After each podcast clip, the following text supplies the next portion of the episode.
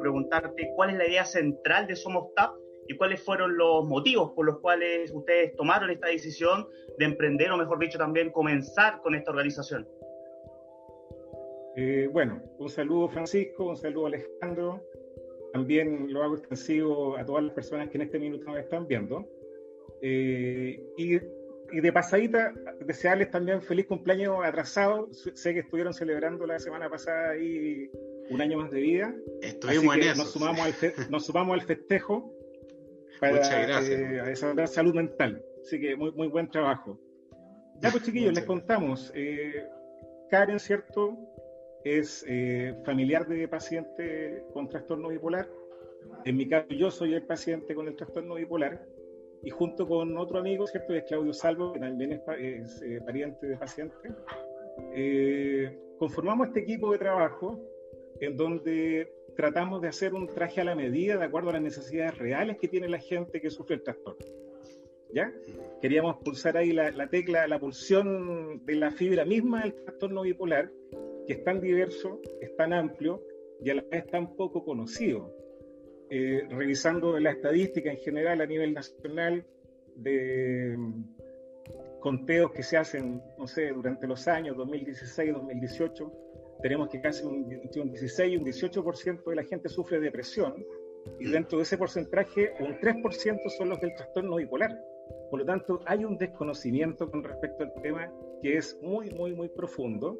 Y dentro de las tareas que nosotros tenemos, ¿cierto? Como agrupación, está, por supuesto, hacer visible lo invisible.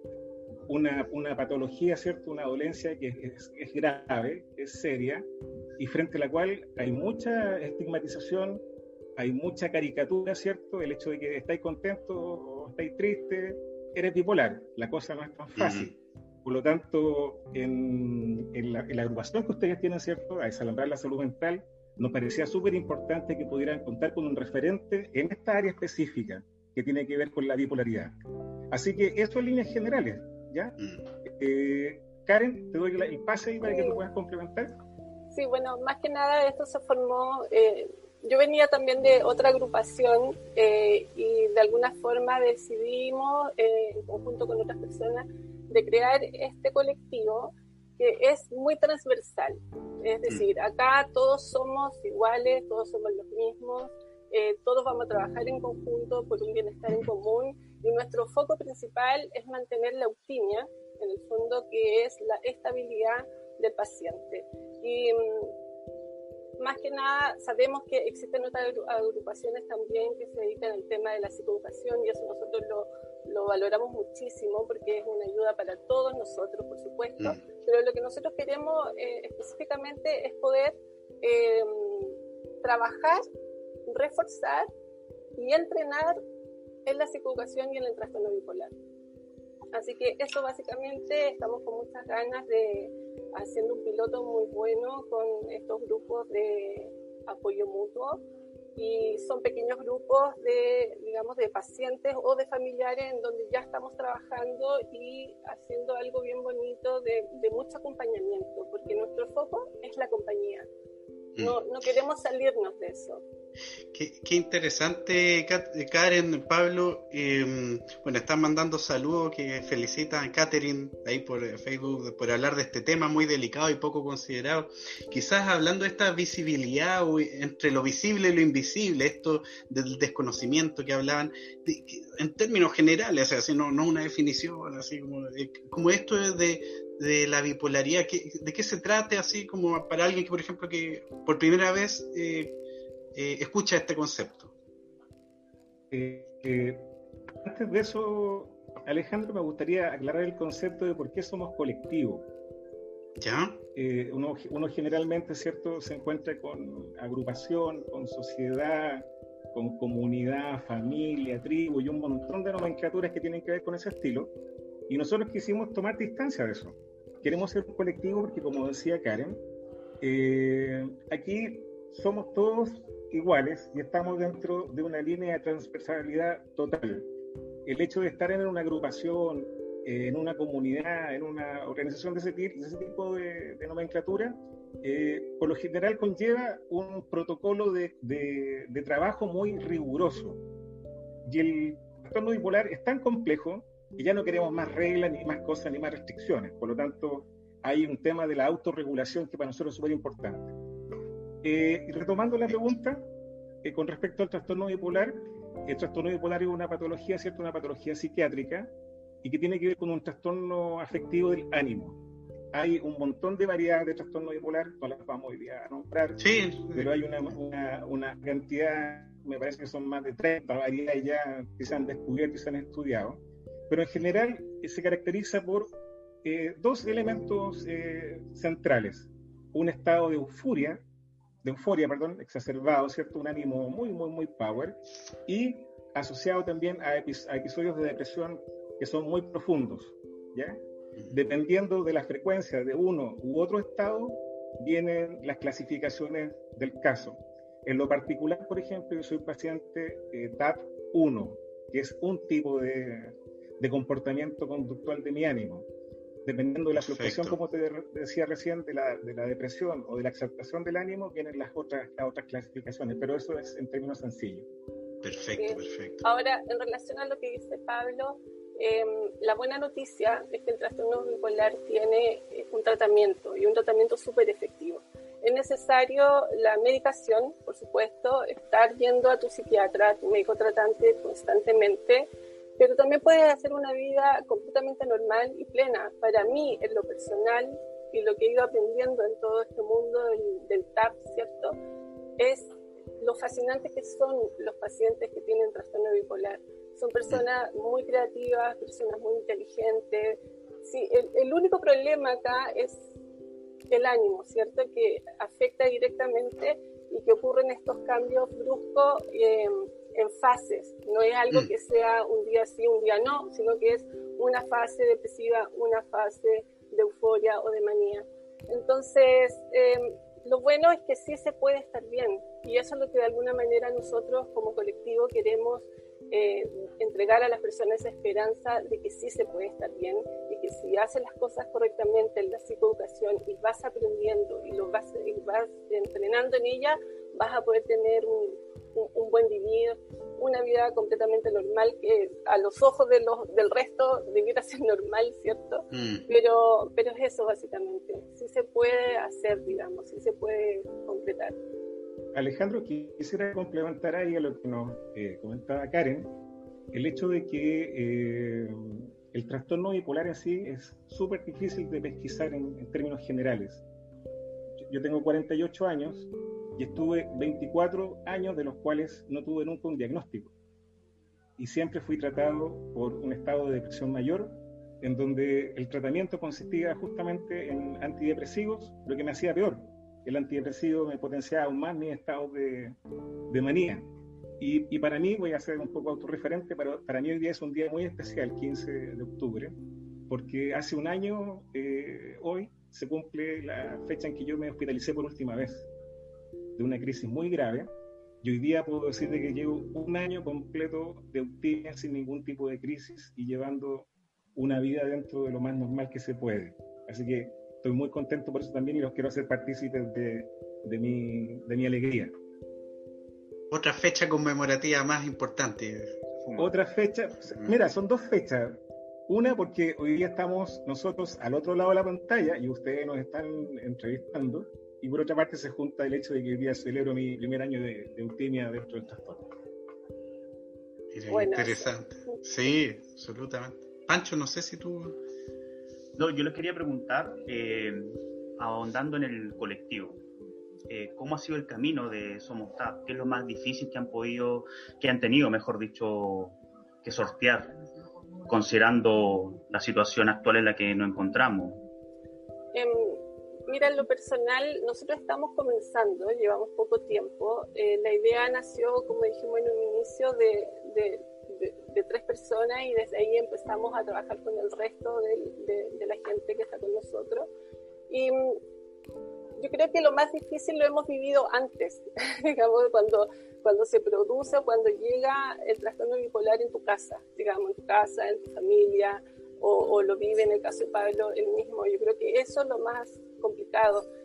como no hay tanta información, eh, necesitamos encontrar un par, necesitamos encontrar a alguien que sienta, en el caso mío, como familiar, cómo vivirlo, cómo, cómo avanzar en esto. En el caso de Pablo, como un par, como otro, digamos, otra persona que tenga el diagnóstico y desde ahí, de la mano, avanzar, ¿cierto? Esa es la idea. Por lo tanto, siento que no ha sido tan difícil. Eh, se ha dado algo muy bonito, con mucha magia, con mucha energía, con, con muchas ganas de hacer las cosas eh, bien Ojalá existieran más grupos como nosotros, ¿cierto?, en donde podamos trabajar en esto, acompañar a las personas, empatizar, que es lo más importante, y, sentimos que no ha sido para nada difícil, al contrario, el, tema de la pandemia ahora eh, lo que hace es hacer todo online, ¿cierto? Mm. Todo las reuniones que se puedan tener con, con, el GAM, en este caso con el, grupo de apoyo mutuo, y, y, eso, o sea, básicamente es eh, no ha sido tan difícil, la verdad, Francisco.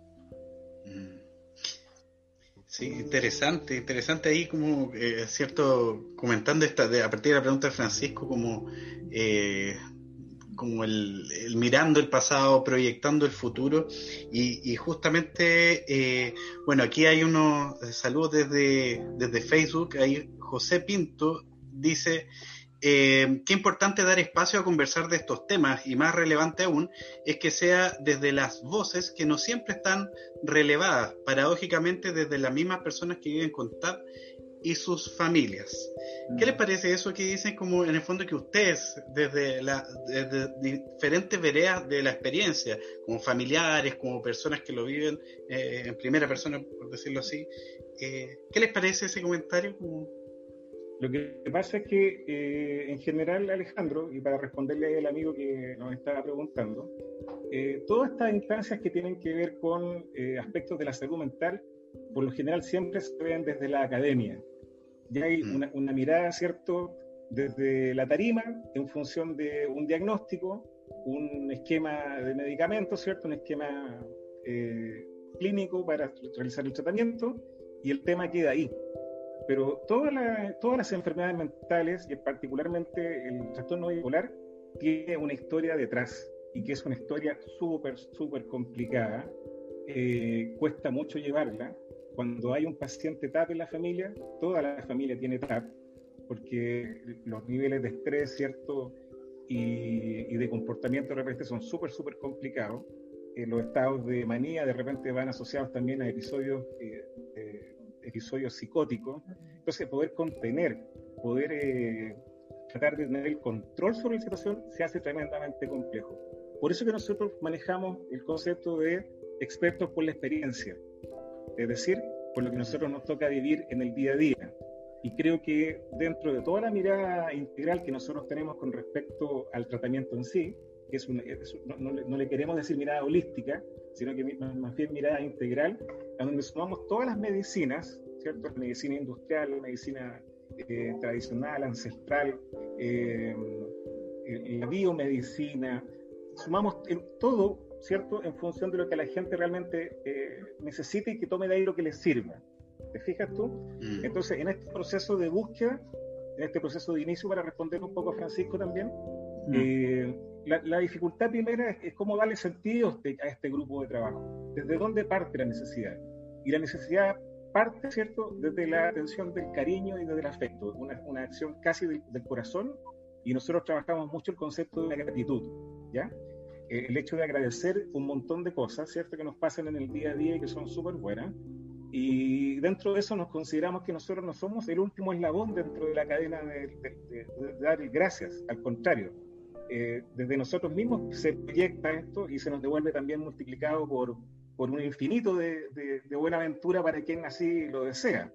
Entonces, por eso que el proyecto eh, es muy lindo, es muy bonito, parte desde el corazón, parte desde la lectura que hacemos eh, desde la gente. Y la complicación inicial ha sido básicamente el tema de la distancia, que estemos todos encerrados, ¿cierto? Imagínate, yo estoy encerrado desde el mes de octubre del año pasado, llevo un año encerrado porque me tocó mi hospitalización y me tocó la pandemia a la vez entonces, yo estoy tan blanco que parece que estuve de vacaciones en la UCI.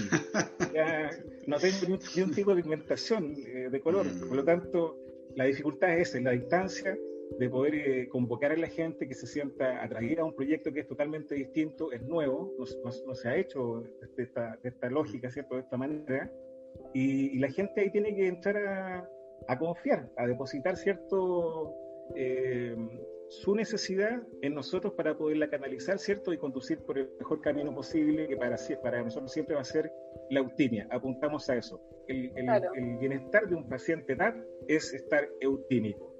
¿Qué es eso, la eutimia? Eutímico, para quien no sepa. Es, mm. es la estabilidad del ánimo. Perfecto. Es mantenerse estable, mm. mantenerse bien y, digamos, funcional. Eso, esa es la idea. o sea, no es que una ah, crisis o que tus crisis sean cada vez menos y menos potente, cosa que tú puedas seguir funcionando, trabajando y haciendo tu vida normal. Eso es básicamente. Alejandro y, Francisco, la eutimia eh, es un concepto que engloba varias, varias cosas. Eh, está obviamente contar con todos los tratamientos respectivos, con tu psicoterapia, eh, con tu psiquiatra, si tienes algún tema eh, desde, la perspectiva desde la inclusión laboral, con una terapeuta ocupacional, ¿cierto? Eh, si hay, temas que tienen que ver con tu situación socioeconómica, con un asistente social. O sea, tiene que haber un equipo atrás tuyo que te vaya conteniendo, ¿cierto? Te vaya soportando. Mm. Y en ese sentido, eh, la última tiene que ver con ese foco y tiene que ver con cómo tú también asumes el tratamiento. Y ahí es donde de repente nosotros como pacientes fallamos nos cuesta asumir de pronto que somos eh, bipolares, nos cuesta, sobre todo cuando estamos en manía, asumir que lo estamos haciendo pésimo, que estamos eh, realmente haciendo pura embarrada. Por lo tanto, eh, ahí, ahí, está la dificultad, pues cómo convencemos de que realmente el proyecto para el, el, paciente bipolar, para su familia que tiene que conllevar esto en el día a día, es interesante y realmente les puede servir. Pero ahí está la clave del apoyo familiar. Por mm. eso es tan importante que, la familia, en este caso, no sé, los padres, eh, los primos, qué sé yo, una tía, esté, haya esa contención de apoyo en donde puedan conversar y aprender juntos, porque eh, la persona que tiene el diagnóstico sabe desde la experiencia lo que sucede, ¿verdad? Sabe los síntomas, sabe todo eso, pero cómo uno que es familiar lo maneja? ¿Cómo logras darte cuenta? La única forma, bueno, es conociendo muy bien a tu, a tu amor TAP, pero también es aprender en esto. Eh, ambos tienen que aprender y hacerse experto en lo que es el trastorno bipolar, experto en cómo manejar las crisis, experto en cómo evitar una crisis, porque sí se puede, sí se puede evitar, sí hay, hay formas que te pueden mantener estable y eso es lo que nosotros queremos llegar, en el fondo eh, que podamos, mientras más personas con trastorno bipolar eh, estén estables, nosotros vamos a estar felices. Perfecto. Eh, Karen, Pablo, lo estábamos, lo estábamos escuchando acá atentamente y en esta conversación que estamos teniendo he escuchado expertos por la experiencia, que el proyecto surge de, del corazón, que es una iniciativa nueva y única y lo último que decía Karen, que era que la familia tiene que aprender de, lo que está ocurriendo, de aprender juntos. Ante esto, ¿cuáles son las opciones que manejan ustedes para llevar adelante este colectivo? ¿Cuál es la pregunta? ¿Cuáles son las opciones que qué? ¿Con qué cosas concretas tienen ustedes para llevar adelante este colectivo? Eh, bueno, concretamente lo que tenemos ahora es la experiencia, la experiencia yo como familiar, digamos, eh, Pablo como, em, como paciente y así todas las personas que están con nosotros. eso. Nosotros no tenemos eh, profesionales, digamos, de la salud, me refiero eh, psiquiatras que estén trabajando con nosotros, no, porque nosotros no, nos desmarcamos de eso, hay, hay, otra agrupación que lo hace, nosotros no, pero nosotros estamos desde el apoyo. es que había una pregunta de Pedro Antonio Betanzo que decía, uy, si esto se financia o no, si hay profesionales o solo usted, así va en la línea de lo que tú estás diciendo.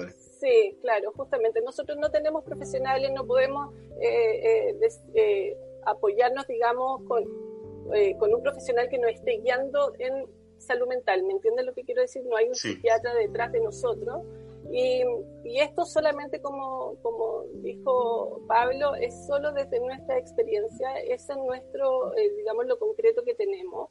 Eh, el amor hacia las personas que tienen esto, el poder abrir camino también de, de, en el tema de, del estigma, ¿cierto? Que, que, de mm. alguna vez se cierre eso y, logremos darnos cuenta que las personas con, con, algún trastorno mental son personas que pueden funcionar eh, tan bien como cualquier otra, como una persona que tiene diabetes y que necesita su pastilla para estabilizarse y generar este cambio de estilo de vida, es lo que nosotros tenemos que hacer con el trastorno bipolar.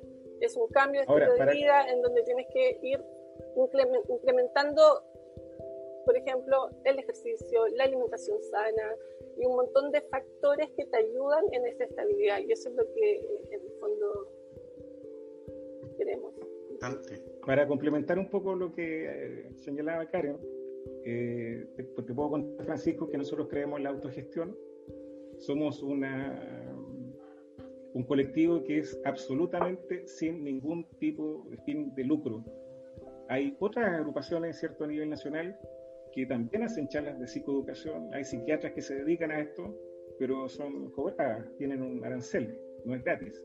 Eh, por nuestra parte, apuntamos a todo lo contrario, a que la llegada ¿cierto? del proyecto sea lo más masiva posible, porque hay mucha gente que no tiene los recursos de poder acceder a una buena charla de psicoeducación o a una buena orientación, ¿cierto? Y es justamente a ese foco cual nosotros queremos llegar.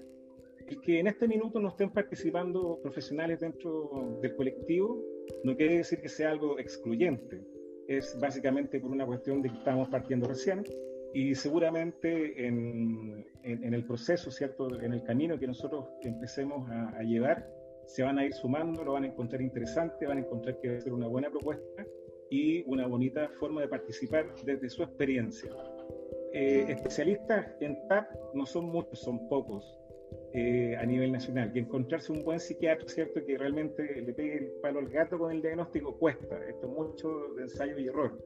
Por lo mismo que nosotros creemos tanto en, ser expertos desde la experiencia, porque lo vivimos en el día a día y tenemos claro lo que nos pasa. No así de repente el especialista, ¿cierto? Que está al otro lado del escritorio y que lo ve todo desde el lado más de la academia y de generar un diagnóstico rápido y, y, un tratamiento que a lo mejor no va a ser el más efectivo, ¿ya? Pero no es excluyente en este minuto. De hecho, en nuestra agrupación tenemos dos psicólogos, ¿cierto?, que están ahí participando, pero están participando como un par más no es un elemento o, un, carácter de autoridad dentro del colectivo el que ellos estén presentes y en el futuro si se suman eh, médicos otros especialistas que nos puedan colaborar, eh, va a ser muy, muy, muy bienvenido porque la experiencia de todos es lo que nos va a ayudar ¿cierto? a seguir creciendo y a seguir avanzando en este camino. Uy, me gustó a mí el concepto este que decían de GAM, que es como grupo de apoyo mutuo, que ustedes como que lo, están pensando como, como algo necesario en este tipo de temáticas. ¿Cómo, es el grupo de apoyo mutuo? ¿Cómo lo piensan? ¿De qué se trata? La Karen, la lo va a explicar porque ella es, la, ella es la experta, es la que ha manejado bien el tema. Excelente. Yo solamente voy a decir que, el GAM el GAM no es un, no es un concepto inventado por nosotros, se da en, en varios otros países, ¿cierto? Pero en, el colectivo SOMTAT le vamos a dar un sello especial, que es lo que nos va a comentar eh, Karen. Sí, bueno, los GAM son grupos de apoyo mutuo, esa es la sigla, que se da, mm. como dice Pablo, en distintos países también. Y de alguna forma lo que, lo que no existía acá en nuestro país es justamente eh, estos pequeños grupos de apoyo en donde se habla desde la experiencia, desde lo que se siente, desde lo que desde cómo están a preguntas eh, de lo que sea, en el fondo ir acompañando a estos grupos pequeños con dos coordinadores, son dos coordinadores los que están, eh, digamos, no son los únicos responsables del, del, GAM, el GAM todos son responsables, todos son parte, por lo tanto acá no hay un, alguien que, que, mande o que, mm. o que, o que lleve esto, ¿no? sino que de alguna forma se van generando estas conversaciones de apoyo en donde se van dando herramientas de cómo sortearse ciertas eh, situaciones difíciles, eh, algunas crisis, decir, oye, ¿sabes qué? Me pasa esto, no sé cómo hacerlo, y entre, entre las mismas experiencias que hay en el mm. mismo grupo se van dando las herramientas y las habilidades para ir mejorando. Em, nosotros, ¿sí? No entregues tanto detalle porque después vamos a tener que cobrar derecho a autor por la ah, idea.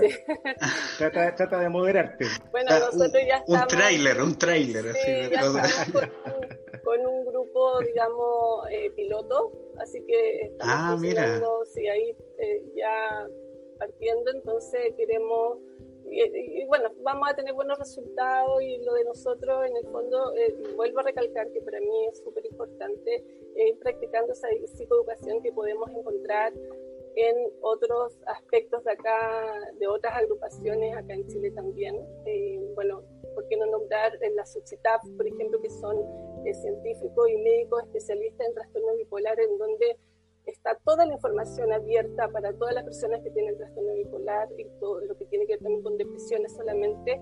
Y a su vez, em, bueno, también está la otra agrupación que es Círculo Polar, en donde ellos también van haciendo, organizando estas charlas y que nosotros apoyamos plenamente y que nosotros vamos a seguir apoyando eso y que la gente vaya a esas charlas, aprenda de eso, porque es la única forma de poder ir mejorando su condición. Sí, me gustaría agregar, Alejandro, eh, Francisco, que eh, en este, en este inicio, ¿cierto?, del camino, eh, hemos querido priorizar dos aspectos. Uno que es el tema de los CAM, ¿cierto? Y el otro el tema de la inclusión, trabajar la inclusión. las enfermedades mentales en general tienen muy mal desempeño, encuentran muchos ritos en el tema laboral y en el tema del día a día. les voy a contar una experiencia. Yo hace dos o tres días atrás tuve que ir a mi AFP para poder tramitar mi invalidez eh, parcial. Eh, acudí a la oficina, ¿cierto? Había una cola inmensa. Eh, ¿Por qué tramito mi invalidez parcial? Porque mi condición de trastorno bipolar es bastante complicada, no es, no, es, no es tan leve, es, bastante severa. Entonces, fui a esta AFP, llegué llegué a la puerta, ¿cierto? Y muestro mi, mi, mi credencial de discapacitado y el guardia me queda mirando, ¿cierto? Así como viendo qué parte de mi cuerpo faltaba, o si tenía la silla de ruedas escondida en alguna parte. Entonces, hay un tema de desconocimiento eh, súper, súper, súper fuerte, y por eso queremos, que queremos trabajar súper fuerte con TACAL, que ellos son expertos en este tema de la inclusión, para ir dándole sentido también a lo nuestro, junto con el grupo, también el área de la inclusión está metida en este, en este paquete que estamos nosotros eh, armando en este momento. Así es. Lo que pasa es que mm. dentro del trastorno bipolar, como dice Pablo, hay un porcentaje de personas que ya cuentan con su credencial de discapacidad, así como hay otros que siguen haciendo su vida normal, digamos, y trabajando y, estables, digamos, pero hay una realidad. Y esa realidad es donde nosotros también queremos apoyar y llegar y acompañarlos en este proceso de, de, entrevista y de inclusión laboral a través de em, discapacidad psíquica. Mm. Interesante. Una pregunta muy rápida. Eh, ¿Están trabajando ya con Tacal o van a trabajar con Tacal? Eso no me queda muy claro. sí, con Tacal ya estamos, ya tuvimos las primeras reuniones, estamos trabajando en el proyecto en conjunto de cómo se va a dar el, filtro para las eh, entrevistas que Tacal va a generar con, con, las personas, con los pacientes TAP y posterior inclusión en las empresas donde ellos tienen convenio. Perfecto, está claro. Hay que, y mencionar que TACAL es el taller de capacitación laboral, para que se entienda también. ellos tengo entendido, sí, ellos tienen un, eh, ellos capacitan, pero también ellos, además de eso, hacen, eh, hacen todo el nexo con las empresas para la inclusión y capacitan también a las empresas. Ellos llevan alrededor de 25 años en esto, entonces eh, ellos son los expertos, digamos, no nosotros. Nosotros seremos solo el nexo. Ya, entiendo. Pero sí, ya estamos en conversaciones con ellos, ya tuvimos nuestra primera reunión, como te digo, y estamos trabajando en el proyecto en conjunto, digamos, para eh, empezar a funcionar lo antes posible, digamos, en esto. Perfecto, entiendo. Ya.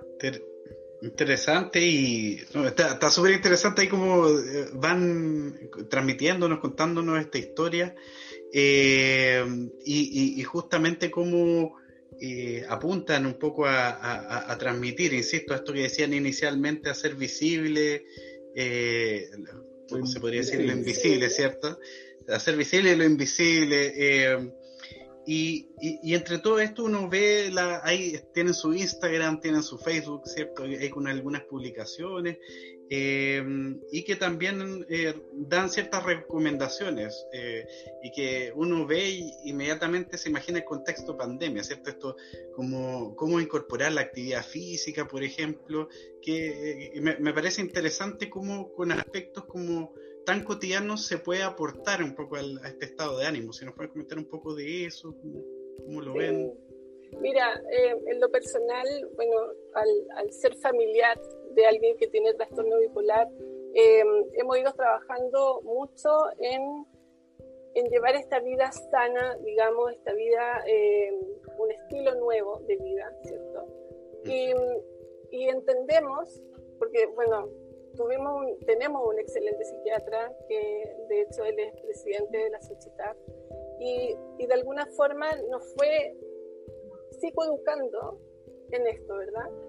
Y finalmente llegamos a la conclusión y por experiencia de que sí se puede lograr hacerlo de buena forma y llevar una vida eh, súper normal, es teniendo todos estos cambios de hábitos. Los hábitos son muy importantes dentro del trastorno bipolar, dentro de eso es la higiene del sueño, también está eh, el ejercicio físico. ¿Por qué el ejercicio físico? Porque eh, el ejercicio hace que puedas estabilizarte de una depresión o que no caigas en una depresión. La única forma en donde no tienes que hacer el ejercicio es cuando pasas en una crisis de manía, ¿cierto? Bueno, pero eso ya es un poco más profundizado, digamos. Eh, pero sí, es, es muy necesario el, el, el, cambio de alimentación también, alimentación sana, con menos masa. Eh, ¿Por qué? Porque se van derivando otras enfermedades también dentro del trastorno bipolar que tiene que ver con el síndrome metabólico. Entonces, lo, ideal es poder mantener esta buena eh, nutrición, que es básico para poder estar bien, la higiene del sueño eh, y también el ejercicio físico. Mm, Por eso estamos reforzando tanto eso. Sí. Lo voy a comentar desde mi experiencia. Eh, convivir con el tema de, los hábitos eh, en, pandemia no, es fácil. Eh, mm. fue, fue realmente difícil. Yo estoy viviendo en una comuna ahora que está en fase 3, por lo tanto tengo una libertad de poder desplazarme todos los días de la semana con la precaución solamente de usar mi mascarilla y guardar la distancia social. Pero yo te cuento que en este tiempo me gané 11 kilos de un viaje al tiro. Y eso tiene que ver con la inmovilidad dentro del domicilio y también con el tema metabólico de tus medicamentos que van, van de la mano.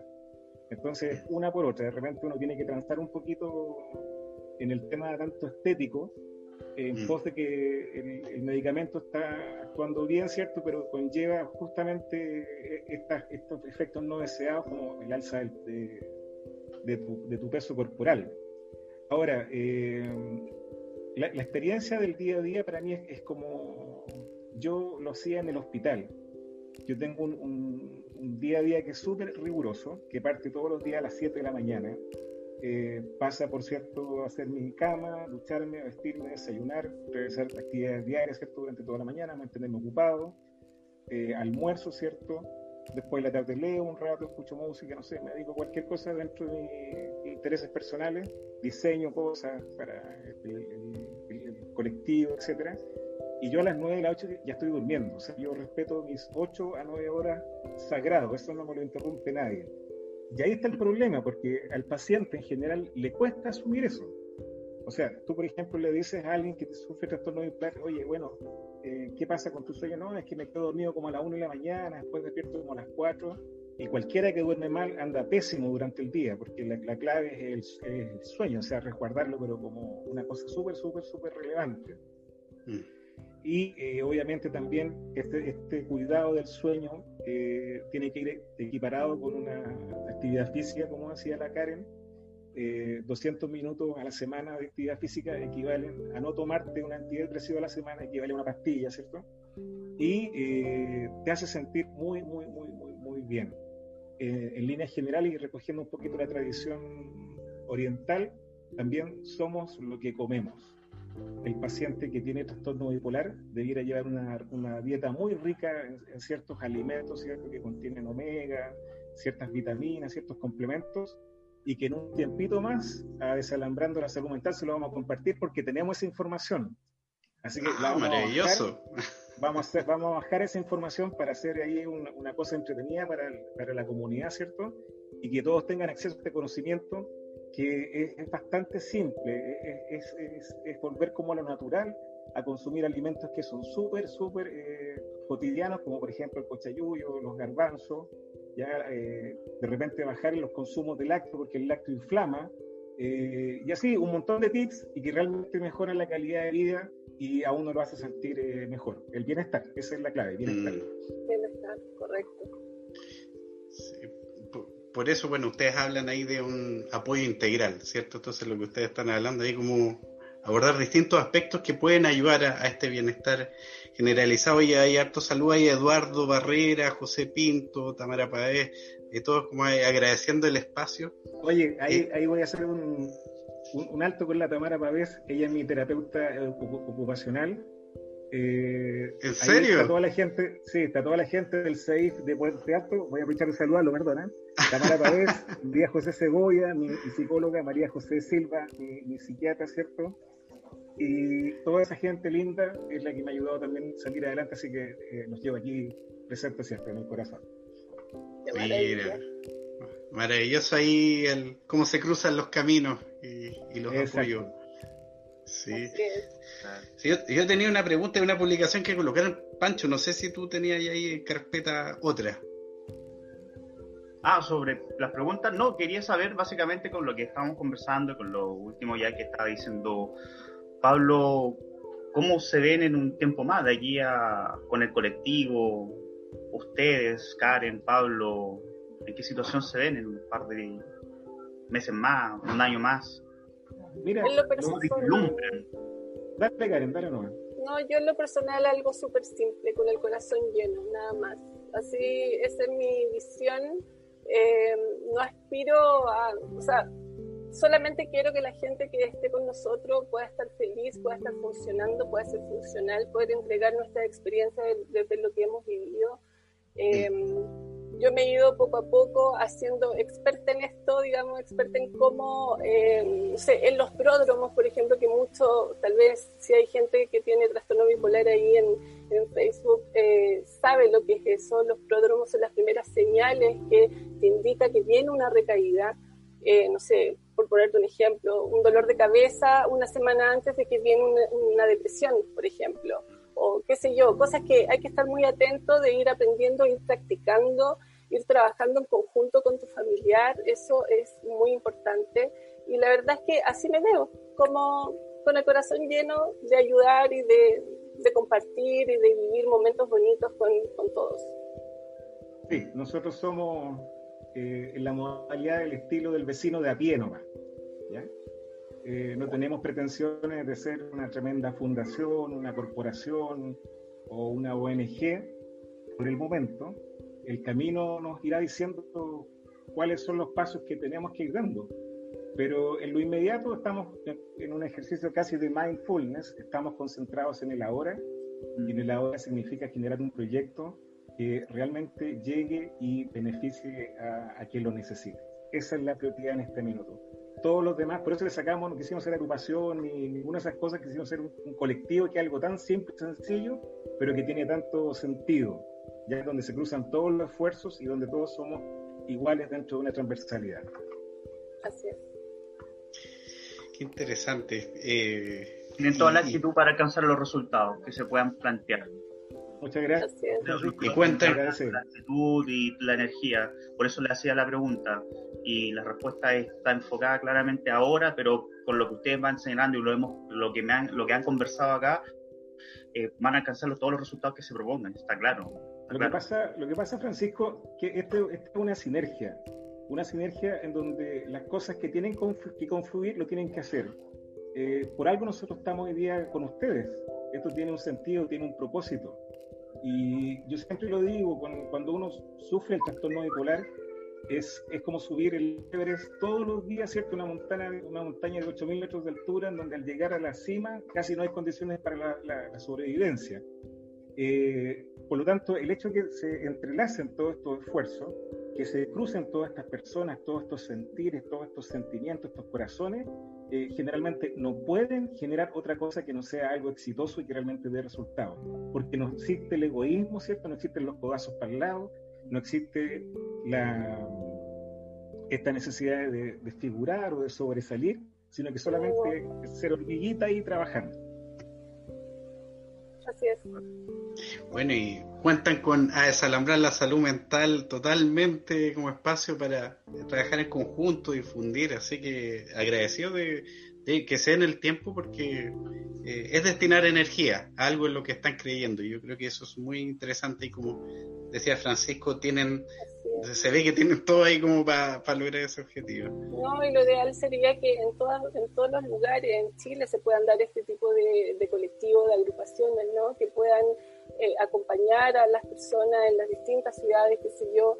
Y, bueno, los que quieran cuenten con todo nuestro apoyo nomás. Si quieren, o sea, vamos a apoyar todas las instancias donde sea de ayuda a las personas con trastorno bipolar y depresiones también específicamente, mm. digamos, los que son eh, monopolares, ¿no? No son solamente depresiones. ¿Te parece si a los amigos de Desalangando la Salud Mental les damos nuestros contactos? Hay un número de WhatsApp, tenemos un Instagram, tenemos Facebook. Yo no los voy a dar porque de verdad no me lo sé. Entonces, la Karen, ella ahí es, nuestra ejecutiva y esta cosa la maneja al 100%, ¿ya? O, o, mientras pueden buscar ahí con calma, lo pueden ahí, para, que se den el tiempo eh, y lo pueden decir ahí cuando estén listo. No sé si lo quiere decir ahora o al final. Lo decimos al final, no hay problema, ya lo tengo preparado. Aunque no ah, ya, perfecto, bien, Karen. Bien. Ah, está bien.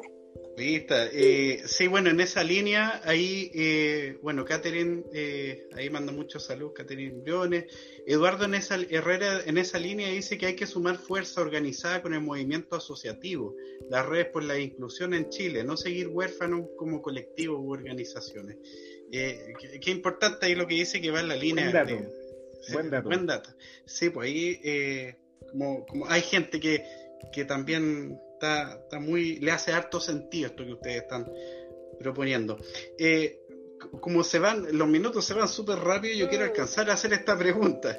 Eh, colocan, eh, ahí publicaron una, un artículo, una publicación que hizo Sochita, ¿cierto? Que hablaba en uno de los puntos en esta publicación de que proponían que de todo el gasto en salud, ¿cierto? Que se hiciera público, eh, fuera eh, un 6% destinado a salud mental. Actualmente está más o menos por el 2,1%, si es que es cierto, de, salud mental. Entonces, eh, se habían propuesto en el Plan Nacional de Salud Mental llegar hasta el 5%, pero en Xochitl ahí proponen, no, debiese ser el, 6%. ¿Qué, ¿Qué opinan de eso? Fantástico sería que se lograra, la verdad. Bueno, fue Xochitl y otras instituciones científicas del área de la salud mental de los psiquiatras. Y fue un, grupo, digamos, de, instituciones que hicieron llegar esta propuesta al gobierno y a los parlamentarios. Así que sería fantástico, porque la verdad que la salud mental en Chile deja mucho que desear en cuanto a, todas las, terapias que se puedan dar o, digamos, el presupuesto que hay eh, también son muy castigadas por las ISAPRE, es decir, no sé, no, no, funciona igual que una enfermedad cualquiera, ¿no? Mm. Sino que el hecho de tener un, un, diagnóstico eh, así finalmente termina también afectando tu bolsillo. Entonces, ojalá y esperamos con toda la fuerza que eso se logre, que sería eh, lo ideal para todos. Claro, y terminar con el hecho de que la salud mental es la hermana huérfana del sistema público. En un país en donde la segunda tasa más alta de licencias médicas corresponde justamente al tema mental, eh, me parece una vergüenza que no se considere, ¿cierto?, eh, donde se tienen que tomar las decisiones y se le ponga más énfasis, ¿cierto?, porque en el fondo con eso mejoramos notablemente la calidad de vida de todos los que habitamos este país. O sea, ahí, ahí tienen que hincarle el diente a los señores políticos. Mm vamos con fuerza para eso. ¿Algo iba a decir? Hay, ahí está, hay un problema que no resuelto, entonces ahí... Hay un, problema no, hay un problema no resuelto y es que, eh, como en muchas cosas, eh, aquí se levanta la alfombra y se trata de barrer la mure debajo, nomás para que no se note. Sí, por eso es que para nosotros es tan importante la consigna de hacer visible lo invisible porque es mucha la gente, es mucha la gente que eh, lo pasa mal, que no tiene un tratamiento, que no tiene acceso a un sistema de salud que permita eh, tener una, una, situación de vida que sea favorable. Por lo tanto, una de las cosas que nosotros tenemos que enarbolar es justamente eso, aunque suene cliché, hacer visible lo invisible. De alguna forma el hablar de tener estas instancias de conversación, de poder hablar sobre salud mental, eh, hace de que también en las familias puedan hablar sobre esto, ¿cierto? Eh, sentarse en la mesa, hablar de lo que es un trastorno bipolar, hablar de lo que es una depresión, que eh, es muy importante poder hacerlo para que de alguna forma los chicos, los más, los más niños también vayan eh, aprendiendo sobre esto y no estigmatizar tanto. Más, allá de esta caricatura que decían, que, hablamos antes de la transmisión, creo que fue que eh, es más allá de que, ah, cambié de ánimo, eh, ¿cierto? Esta caricatura de ah, eh, la bipolaridad. Usted... así es, es una enfermedad que puede ser potencialmente grave. Y, y, por eso la importancia de poder hablar sobre esto, de poder eh, tener la, que todas las personas tengan acceso a esta psicoeducación, que ojalá los psiquiatras también eh, hablen más con sus pacientes respecto a esto, de cómo, mm. de cómo prevenir, de cómo, de cómo llevarlo, no solamente dar fármacos, sino que hay una parte muy importante que es eh, el aprender sobre esto, el mm. entrenar constantemente y, y para que estas personas finalmente eh, puedan ser personas funcionales, que es la idea, ¿no? Que no, no por el hecho de, tener un trastorno bipolar no puedas trabajar, por ejemplo, o no puedas estudiar. Mm. Entonces hay personas que son eh, profesionales, hay abogados, hay ingenieros, y personas realmente que, o sea, hay de todo, y, pero con la diferencia que a lo mejor no todos han tenido la posibilidad de, de psicoeducarse y aprender. Pablo, Karen, en, en, este marco de problema no resuelto, el cual usted hace, hace mención, ¿cómo se resuelve entonces? desde la experiencia, por eso les pregunto, desde su experiencia, ¿habría, existiría alguna solución? ¿Cómo se resuelve el problema de la bipolaridad? ¿Cómo? De la salud mental. En el contexto del que estamos hablando, del problema no resuelto. Yo siento que las instancias de este tipo de, de, de agrupaciones, de colectivos como el de nosotros, como hay otros también, es la, es, es la forma de, que, de poder llegar a esa estabilidad o a esa recuperación del paciente. Porque em, hemos visto en, nuestro alrededor, en las distintas personas que tienen el diagnóstico, eh, que están muy perdidas en la vida, perdidas, em, digamos, porque o no tienen un tratamiento o no son diagnosticados, pasan 10 años para ser diagnosticados con trastorno bipolar y los tratan o, lo están tratando, digamos, como solamente eh, depresiones, por ejemplo. Mm. Entonces siento que este tipo de agrupaciones, de colectivos, es lo que va a hacer de que unamos fuerza entre todos y podamos mejorar la calidad de vida. Es, esa es la idea. O sea, ojalá que y lo que yo deseo es que los psiquiatras puedan eh, hacer esto también. No formar estas agrupaciones, pero me refiero a hablarle a su paciente, eh, tomarse el tiempo de poder conversar y decirles y explicarles y, no sé, y tomar todas las medidas de resguardo, de cuál es el cambio que tienes que hacer en tu vida, porque solamente te dicen, mira, tienes trastorno bipolar, toma estos remedios. O sea, eso pasa todavía. o sea, la importancia de que no solamente cuando uno va a un, o una profesional de la salud mental vaya y escuche lo que tiene que decir la psiquiatra o el psicólogo, sino también eh, por el otro lado también, como profesionales de la salud mental, abrirse a escuchar la experiencia de quienes lo están viviendo y sus familiares. Y yo creo que un buen consejo para todos los, pacientes de trastorno bipolar es que cuando vayan a su psiquiatra vayan con una lista de preguntas y pregunten lo que tengan que preguntar, no se queden con la duda. Entonces también parte un poco desde, desde nosotros mismos, ¿no? De poder eh, ser más preguntones, querer, ¿te fijas? O sea, hay que, también nosotros tenemos que generar ese cambio con nuestros psiquiatras. Por ejemplo, en, el caso mío, Alejandro, ¿cierto, Francisco? Eh, siempre que me ha tocado aconsejar a alguien cuando tiene que asistir a, a su sesión de psiquiátrica o psicoterapia, es eh, la honestidad con que tiene que hablarle al especialista de lo que realmente le sucede. Eh, conozco casos de gente que, por ejemplo, sufre trastornos del sueño y no le dice a su doctor que tiene trastornos del sueño o que tiene algún problema de consumo con, con alguna droga, que consume marihuana y no, le, plantea, ¿cierto?, el tema que tiene un, problema con respecto al consumo de alguna sustancia, ¿cierto?, que está contraindicada con, con el tratamiento. Entonces, por eso es importante eh, dos cosas, Francisco. Lo primero es crear la sinergia como para poder eh, realizar los cambios que se necesitan, ¿ya? Y, por otra parte, el tú estar consciente realmente de lo que eh, necesitas para tu recuperación.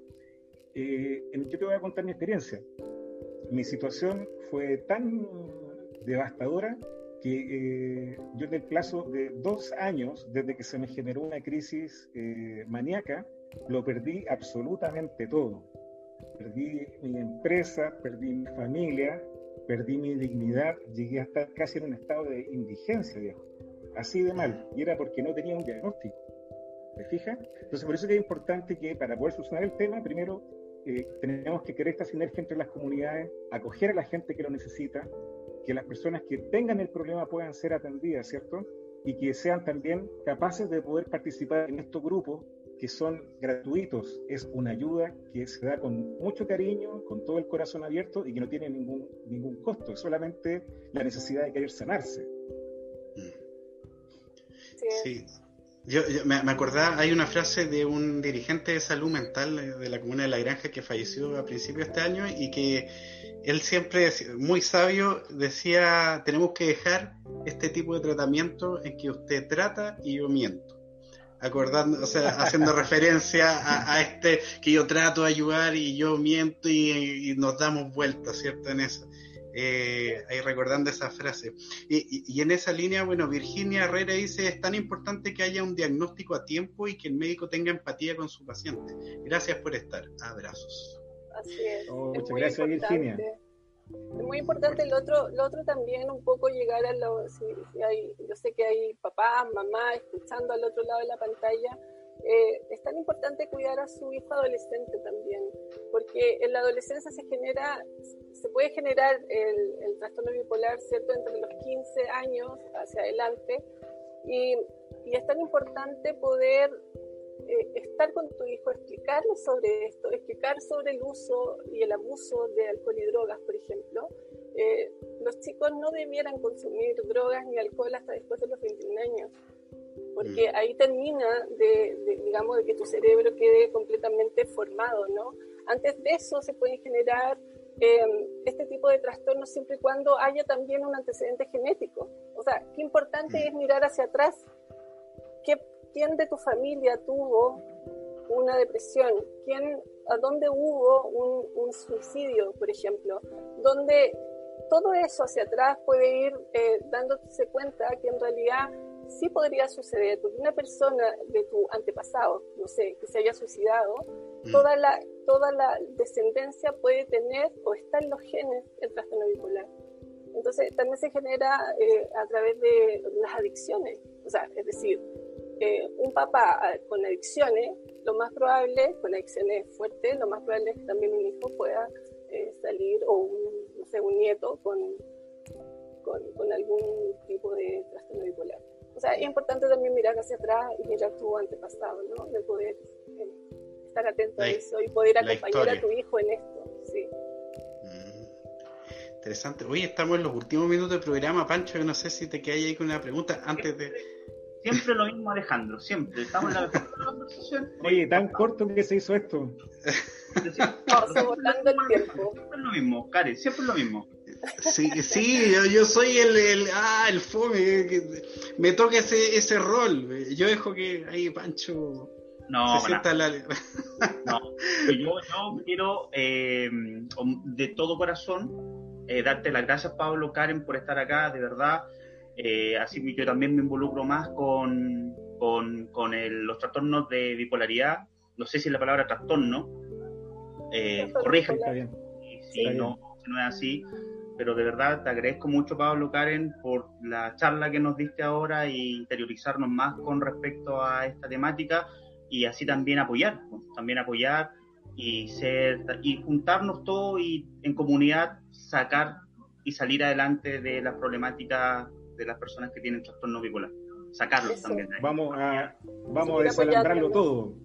Es la, idea, Oye, hay una pregunta, pero no sé si en un minuto se alcanza a responder, porque Catherine dice, es una pregunta bien específica.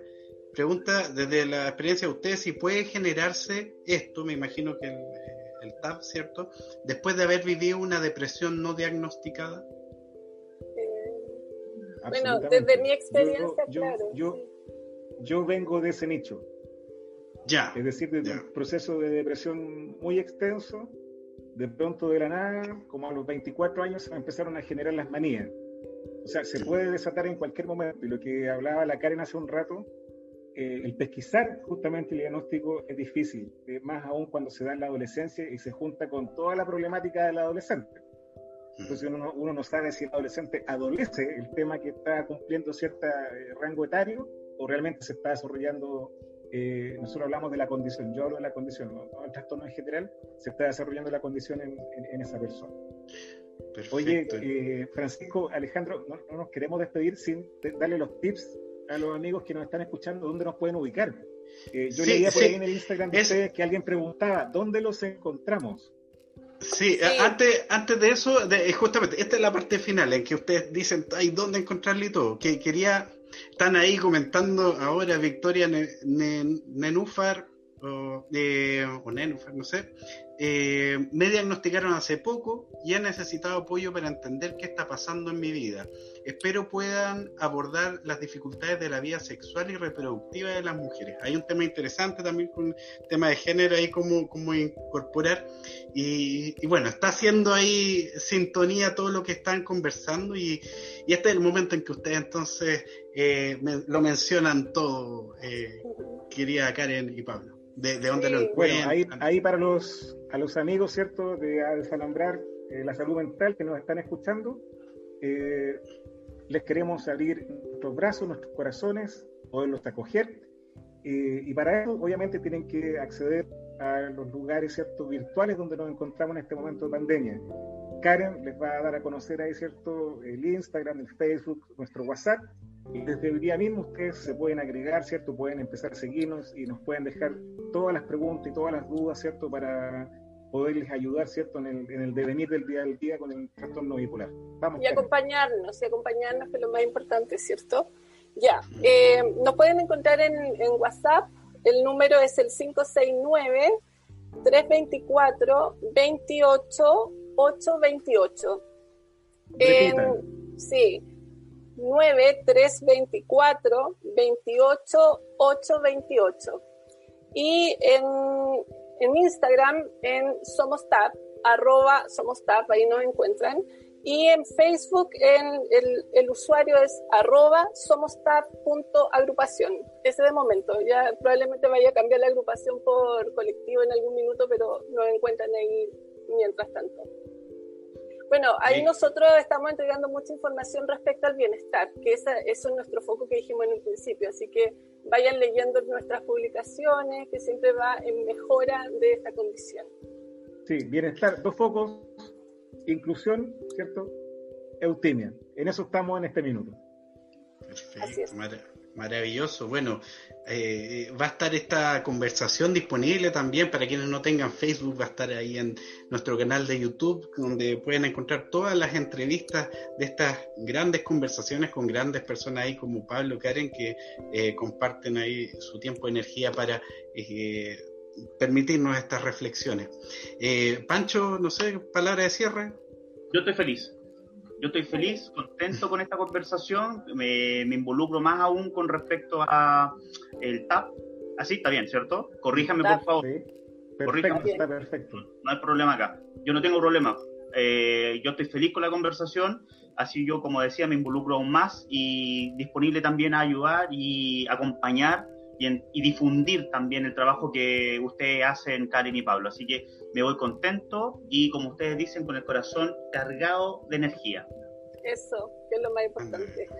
Oye, gracias por el espacio. Estamos muy agradecidos y también estamos muy felices de, de poder nosotros compartir con ustedes y además con toda la gente que está al otro lado y los esperamos en, en nuestro grupo CAM. Maravilloso. Me sumo, me sumo a los agradecimientos, ¿cierto, Alejandro, Francisco? Ha sido una, una conversación muy amena, muy grata, muy linda, eh, muy honesta Así que desde ya también eh, les doy las gracias por generar esta, esta, sinergia. Yo hablo siempre de esto, lo importante que es que se generen estos espacios en donde todos nos podamos juntar, ¿cierto? Y remar hacia un objetivo, que es el bienestar de las personas. Y desalambrar lo hace eh, súper, súper bien. Vamos a aprender de ustedes, chiquillos, así que los vamos a estar molestando de manera permanente. Y apenas tengamos novedades con respecto al colectivo Somos TAP, los vamos a estar ahí hinchando para que nos Maravilloso. la ventanita de difusión. Maravilloso. Para, para eso eh, estamos y, nada, pues, insisto, agradecerles ahí, como hemos dicho, este espacio y, nos veremos por esos caminos de la salud mental y de la vida eh, eh, entre todas y todos. Así que muchas gracias y ahí nos vemos, pues. Ya, que estén muy bien. Oye, voy a tomar una licencia. Saludo a mi familia que me está ahí mirando. Así que un abrazo para todos ellos. Saludos a la familia Pan. A la Nos vemos. Por ahí. Ah, la familia Karen también. que esté muy bien. Chao. Un abrazo.